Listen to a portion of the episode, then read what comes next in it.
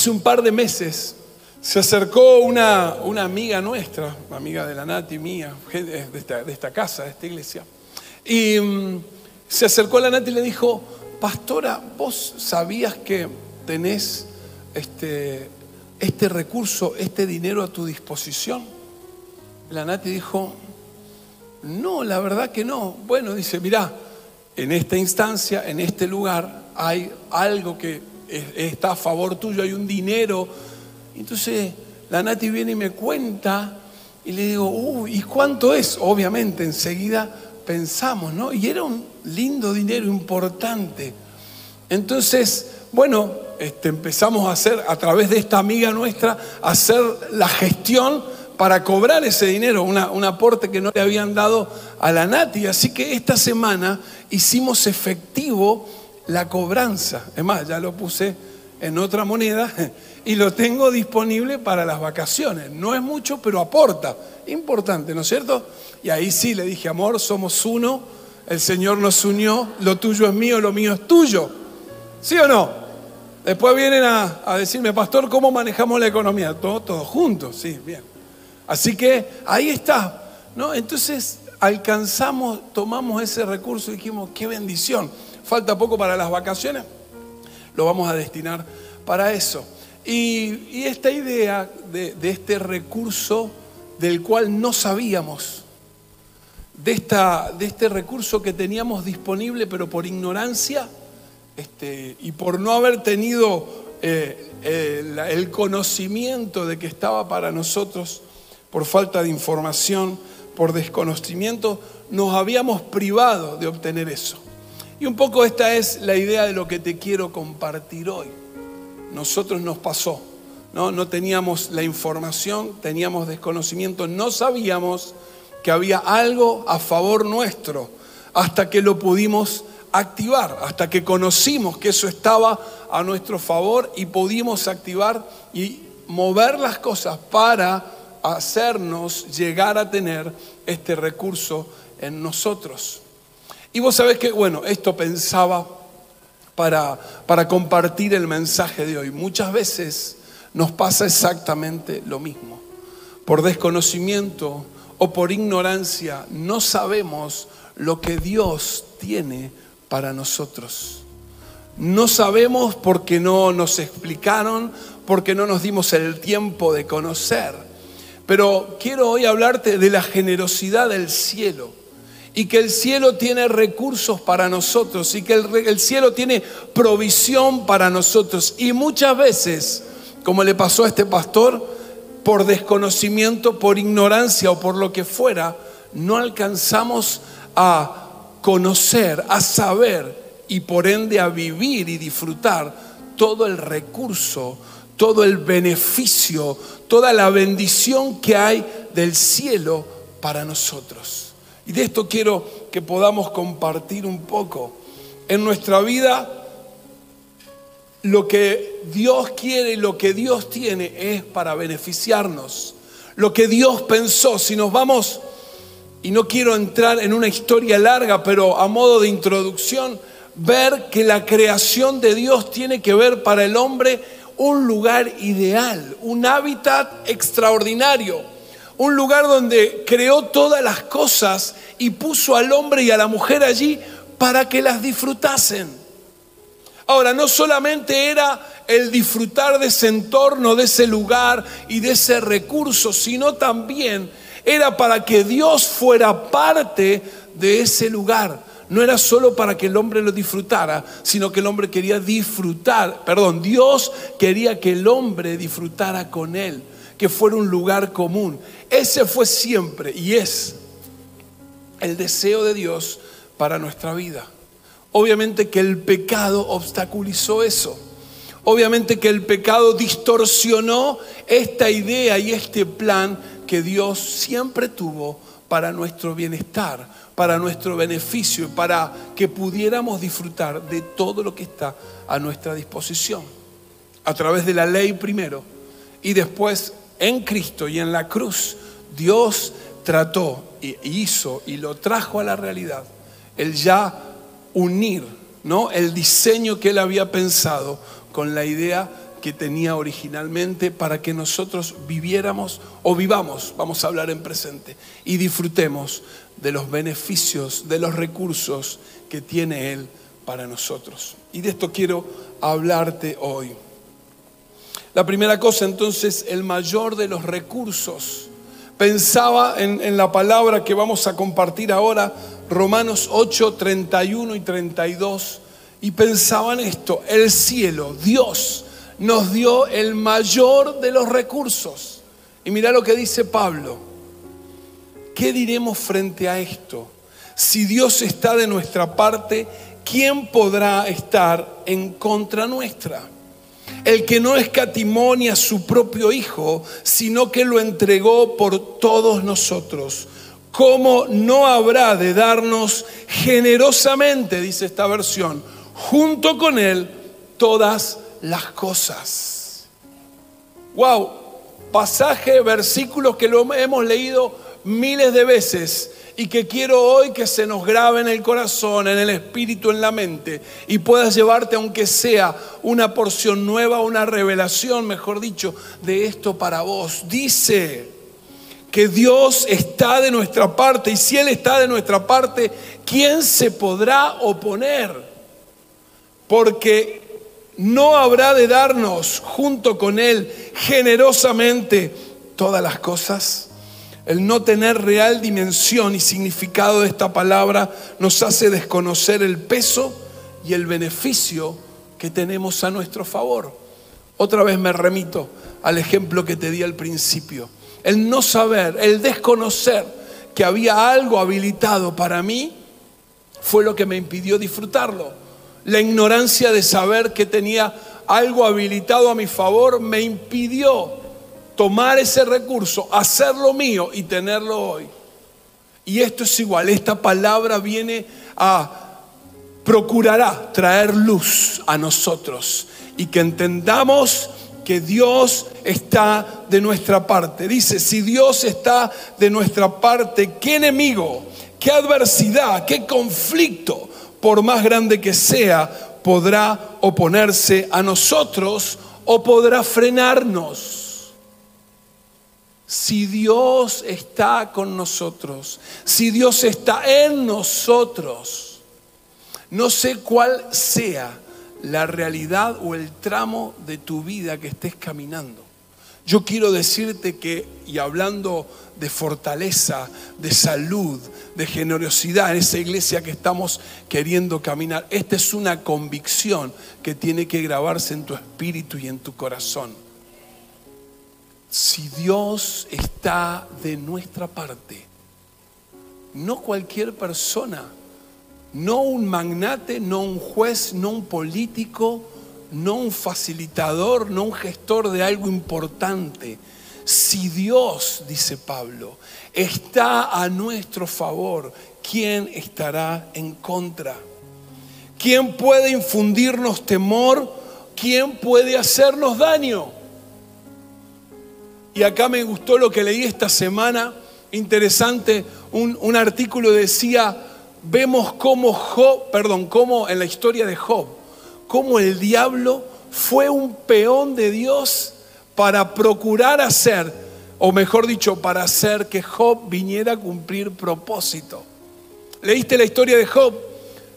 Donde se presenta el, diablo queriendo hacer caer a ese hombre justo. Y algunos pueden interpretar que vino a, a a Dios, diríamos en términos nuestros, a, a picotearlo, pero en realidad lo que se ve en esa historia es como aún el mismo adversario, el mismo diablo, termina siendo funcional a la voluntad de Dios sobre nuestra vida. No sé, a mí me da mucha paz, me da mucha tranquilidad saber que nadie, absolutamente nada ni nadie, se puede oponer a lo que Dios pensó para tu vida y la vida.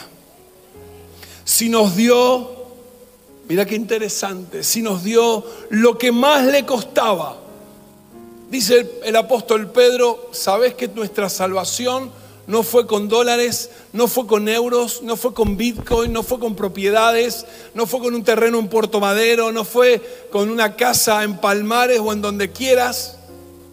fue con la sangre de Cristo. Invaluable, invaluable a favor nuestro. Si eso, si nos dio lo que más le costaba, ¿cómo nos negará cualquier otra cosa que sea necesaria o conveniente para nuestro verdadero bien? Dice, no escatimó. ¿Y sabes qué quiere decir escatimar? No perdonó. No perdonó. Le impuso a Cristo, estamos hablando de Dios, le impuso el castigo, no escatimó castigarlo por el pecado nuestro. ¿Por qué? Porque el objetivo de Dios era restablecer otra vez que estuviésemos juntos y ese era el precio que había que pagar.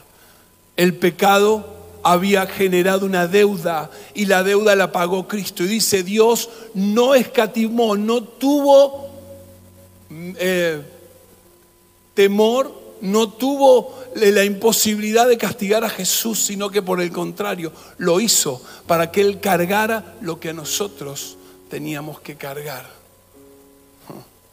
No escatimó, le impuso el castigo merecido a favor nuestro. Dice esta palabra que tenemos abundancia en toda clase de provisión para toda clase de necesidad. Tenemos abundancia de toda clase para, toda, para todo tipo de necesidad. Abundancia de respuesta. Y voy a parafrasear el versículo 33, que es el que sigue después de lo que leí. ¿Quién se atreverá a presentar un recurso judicial contra los hijos de Dios cuando es el mismo Dios que pronuncia la sentencia de absolución a favor de ellos? ¡Wow! Me encantó esto. ¿Quién se atreverá a presentar un recurso judicial cuando el acta está clavada en la cruz? Contra los hijos de Dios cuando es el mismo Dios que pronuncia la sentencia de absolución a favor de ellos. Esto se te tiene que hacer, se te nos tiene que revelar. Porque de esto depende la manera en que nos relacionamos con Él. De esto depende si cargamos culpa o somos libres. De esto depende saber cuál es nuestra condición delante de Dios. Si seguimos siendo pecadores, culpables y cargamos con estos, o si hay una realidad espiritual que se abre a favor nuestro para vivir en libertad. ¿Quién te va a acusar si es Dios el que te puso en libertad? Abundancia de respuestas, abundancia de justicia cuando habla la carta de Romanos de justicia es esto, ponernos otra vez en relación a cuenta con Dios. Abundancia de paz, abundancia de paz. Vemos cómo esta se hace real en nosotros cuando oramos, clamamos, derramamos nuestro corazón y viene sobre nuestra vida de manera concreta, palpable, tangible, la paz que nos guarda, nos protege y nos permite seguir hacia adelante. Abundancia de paz, abundancia de su presencia, abundancia de su presencia, donde quiera que estemos, en el momento que estemos pasando, en el lugar que nos encontremos, sabemos que Dios está con nosotros. Abundancia en la provisión, porque dice el Salmo, nada nos faltará a los que tenemos a Cristo como nuestro pastor. A los que lo elegimos a Él, nada nos faltará. Absolutamente nada nos faltará. El cielo de manera generosa puso en Cristo todo a nuestra disposición. Esta es la primera cosa que quiero dejarte para que pienses, para que asimiles, para que vivamos, para que absorbamos tenemos el mayor de los recursos y lo hemos venido diciendo, en Cristo tenemos todo. La mejor posición. Otra cosa que está para nuestro beneficio o que es parte de nuestra vida es nuestra posición. Dice el Salmo 8, 4 y 6. Digo, ¿qué es el hombre para que de él te acuerdes? y el Hijo del Hombre para que lo cuides? Sin embargo, lo has hecho un poco menor que los ángeles y lo coronaste de gloria y majestad. Tú le haces señorear sobre las obras de tus manos, todo lo has puesto debajo de sus pies. Efesios 2.6 dice, pues nos levantó de los muertos junto con Cristo y nos sentó en los lugares celestiales porque estamos unidos a Cristo Jesús. Posición en Dios. Hoy, perdón, hay una posición que tenemos dentro de la naturaleza. Hay una versión que dice que le hiciste poco menor, del Salmo 8, poco menor que los dioses. Hablando de los seres espirituales, cómo Dios colocó en ese lugar de preeminencia dentro de la creación al hombre. Y no solo lo colocó ahí, sino que le dijo, goberná. Puso todo debajo de sus pies. Y hay una posición espiritual que tenemos al estar unidos en Cristo Jesús. Por la fe nosotros estamos sentados en los lugares celestiales y de allí reinamos y gobernamos nuestra realidad. Y de allí reinamos y gobernamos nuestra realidad. Eso es lo que nosotros, es la posición que tenemos. Tenemos el mayor de los recursos y tenemos una posición dentro de la creación, pero también espiritualmente que nos permite reinar y gobernar. ¿Sabes qué pasa? El trabajo de este muchacho, le hace muchacho como el diablo el trabajo de este muchacho siempre será desdibujar y destruir la imagen de Dios en nosotros. Siempre. Él está y trabajará para eso, para desdibujar esa imagen, para hacer que el pecado nos aleje más de Él y que cuando nos miremos digamos, imagen de Dios, creado por Dios. No, esto no es para mí. Yo no soy esta persona. Y lo otro que Él también quiere que pensemos es que jamás seremos en Cristo nuevas criaturas, que jamás seremos en Cristo nuevas personas. Esta es su tarea, desdibujar la imagen de Dios y que no creamos y que no pensemos y que no asimilemos esta buena noticia de que ya en Cristo somos nuevas personas. En Dios está nuestra identidad. En Cristo se encuentra el valor que tenemos. En Dios está nuestra identidad y en Cristo tenemos nuestro valor. No podemos conformarnos con menos. No podemos conformarnos con menos. Para Dios tenemos un valor incalculable. ¿Por qué? ¿Por qué, pastor, pensar o acercarnos a esta idea de tener el recurso, la generosidad, la provisión del cielo? ¿Y para qué tenemos que entender que hay una posición que tenemos en Dios? Y esto es lo tercero que te quiero compartir para poder experimentar la realidad del reino de Dios en medio nuestro hoy. No podemos vivir como gente común no podemos conformarnos a lo que nos toca vivir. No podemos acomodarnos y decir, o porque fue la pandemia, o porque mi realidad familiar, económica, social, o porque yo nací en tal o cual lugar, o porque no se me dio. Quiero decirte, no, no podés acomodarte y no podés pensar que esto es lo que te tocó que esto es lo que tenés que caminar. Y bueno, ya estoy en la iglesia, tengo mi salvación, vida eterna, me acomodo. Tampoco. Pero estoy bien, pero voy al grupo fe, pero estoy parte de una comunidad que nos amamos y tenemos. Tampoco. Es para que sigamos creciendo. Es para que no nos ayornemos. No nos podemos ayornar, acomodar. La palabra de Dios tiene poder. Y lo que hemos visto en Jesús, caminar y desarrollar el Evangelio, es lo que nosotros debemos hacer. Es lo que nosotros debemos experimentar. Veo a Jesús caminando y veo realidades transformadas.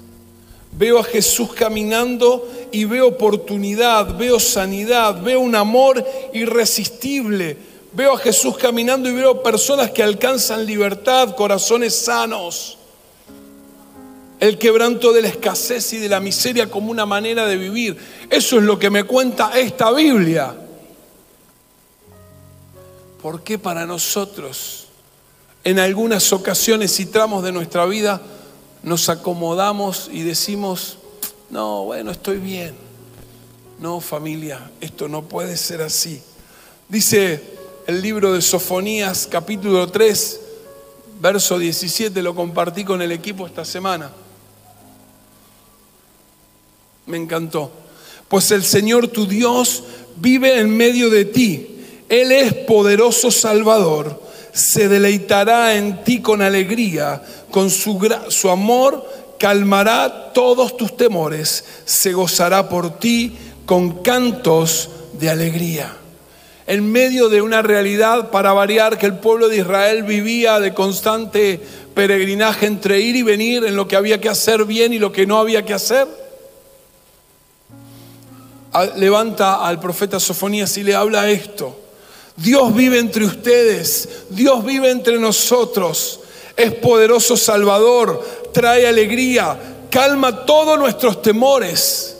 No me levantes la mano, pero ¿quién necesita que los temores, que los miedos, que las insatisfacciones se vayan, queden a nada para que entre el propósito y el designio y el destino de Dios que tiene. Hoy te vas a ir con un espíritu renovado. Hoy la palabra va a generar vida en vos, vida en mí y algo nuevo el Espíritu de Dios va a hacer. Yo lo creo, amén. Una adoración que trae gozo. Este concepto el pueblo de Israel lo tenía más que claro. Dios en medio de nosotros, siendo Salvador, trayendo alegría, calmando nuestros temores, provocando gozo y alegría a través de la adoración.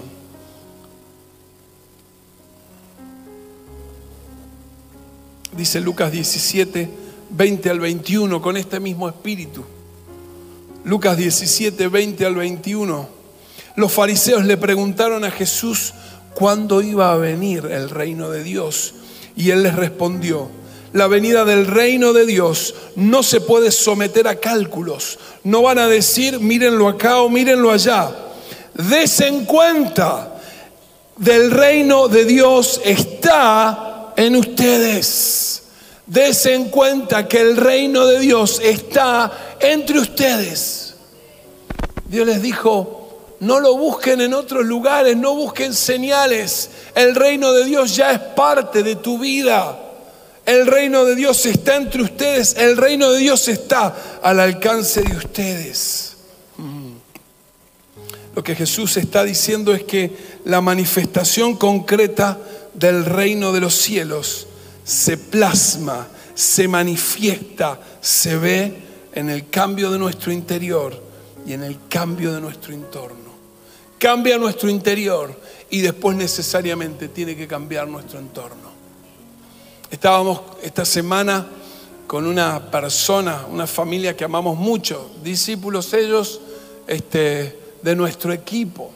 Y por un evento que sucedió en estos meses, se provocó en ella un cambio, una transformación y se puede medir de manera concreta. Algo pasó en ella, algo sucedió.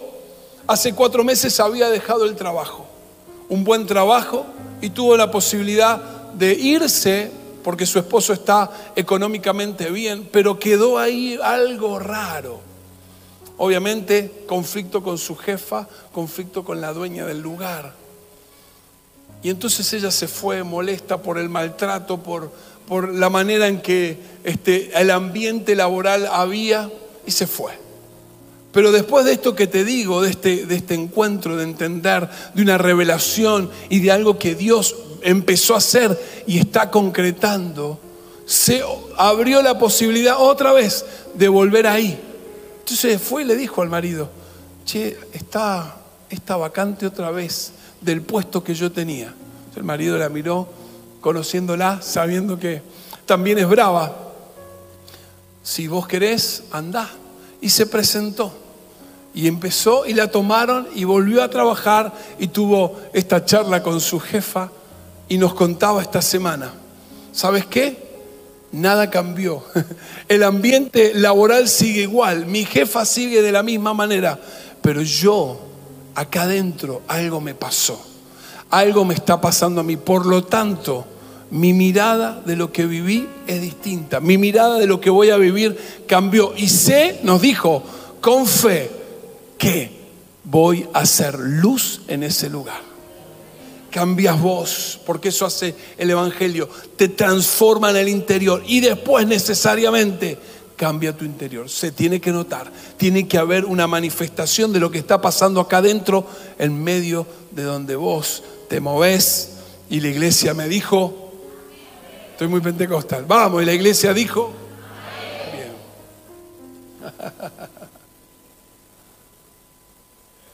Desen cuenta que el reino de Dios está en ustedes.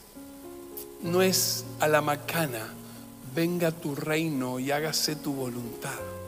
No es esa oración para cumplir con la oración del día. Venga tu gobierno, Señor Jesús. Venga tu gobierno y tu reinado sobre mí. Que lo que pasa en el cielo sea también la realidad de mi vida. Y esto es reino de los cielos, personas en libertad, reino de los cielos, personas que tienen visión, reino de los cielos, salir de la cautividad, reino de los cielos, emociones sanas, reino de los cielos, sanidad física, reino de los cielos, una vida en abundancia. Y no estoy legando ni circunstancias ni problemas que tenemos todos. Estoy hablando del tesoro, de la generosidad, de la posición que tenemos dada por Dios y que sabes que tiene que imponerse. Tiene que imponerse. Entonces, sí, a modo de conclusión, ¿cuál es la finalidad de entender que todo este recurso está a nuestra disposición? ¿Para qué? Para que seamos nosotros los que impongamos condiciones frente a la realidad que nos toca vivir. Lo que se ata en la tierra, se ata en el cielo. Mayor es el que está en el bosque, el que está en el mundo. Todo lo puedo en Cristo que me fortalece. Estoy hablando de convicciones. Otra vez, el que habita el abrigo del Altísimo morará bajo la sombra del Omnipotente. Jehová es mi pastor, nada me faltará nosotros imponemos condiciones. Por la fe nosotros imponemos condiciones. Por la fe nosotros imponemos condiciones a la realidad, no de otra manera. Y si nos está faltando este andar y este atravesar, es que estamos teniendo poco contacto con el Dios que trae esa vida. Porque sabes que no soy ni un negador de realidades, ni saber que vivimos cosas adversas, pero hay algo en nosotros que trasciende. Hay algo en nosotros que la presencia de Dios que trae poder. Hay algo en nosotros que tiene que manifestar esa vida de Dios en el lugar donde nos movemos.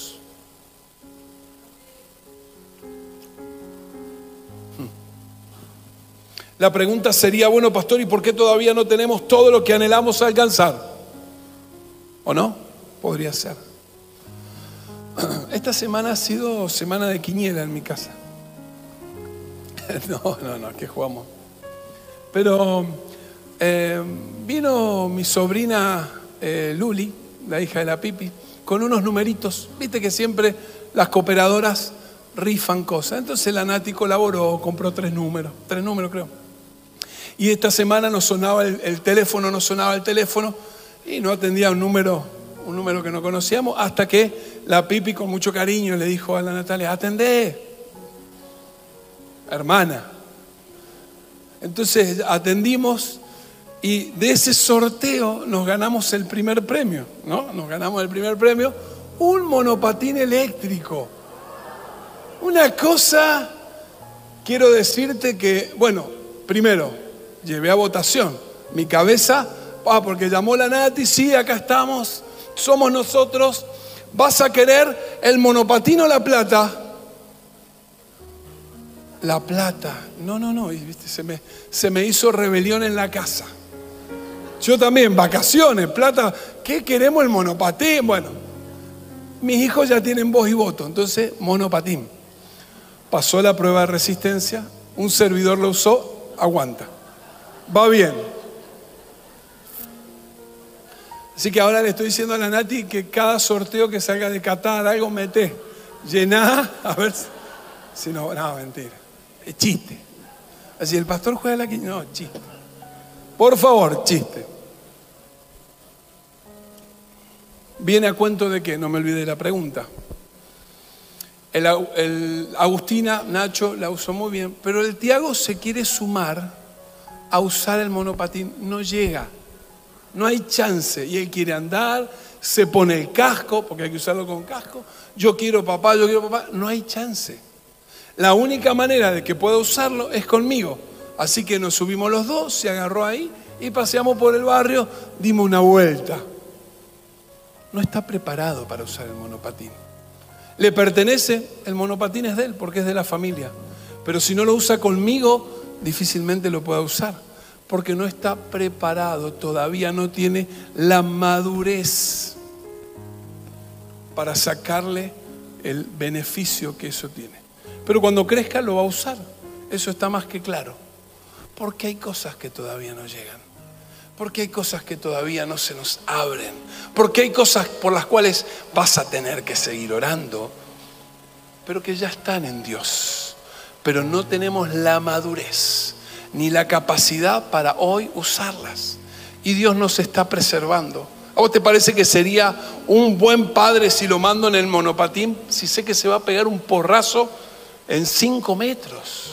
Por más cabezadura que sea, por más que se lo acomode, no está preparado todavía para usar el monopatín. Dios nos va habilitando de acuerdo a la madurez que vamos alcanzando. Dios nos va habilitando de acuerdo a la madurez. Hay cosas que están pero que todavía no las podemos usar. Y también en medio de estas situaciones Dios va probando nuestro corazón. Porque cuando nos entrega cosas, cuando vienen las añadiduras, tenemos que estar, o en realidad Él tiene que estar seguros que la añadidura será para nosotros eso, una añadidura y no un fin en sí mismo. Cuando venga la restauración de la, de la familia, wow, esta restauración de la familia vino por Dios. Esta situación económica que va mejorando vino por Dios. El alcance de los objetivos vino por Dios. Todo vino por Dios. Y no que yo diga, ah, ah, bueno, ahora gracias, nos vemos, chao, me voy con esto, me voy con el monopatín. ¿Se entiende? Dios es un Padre bueno, que sabe dar buenas cosas a sus hijos. Es probable que todavía no estemos preparados para recibir lo que estamos pidiendo.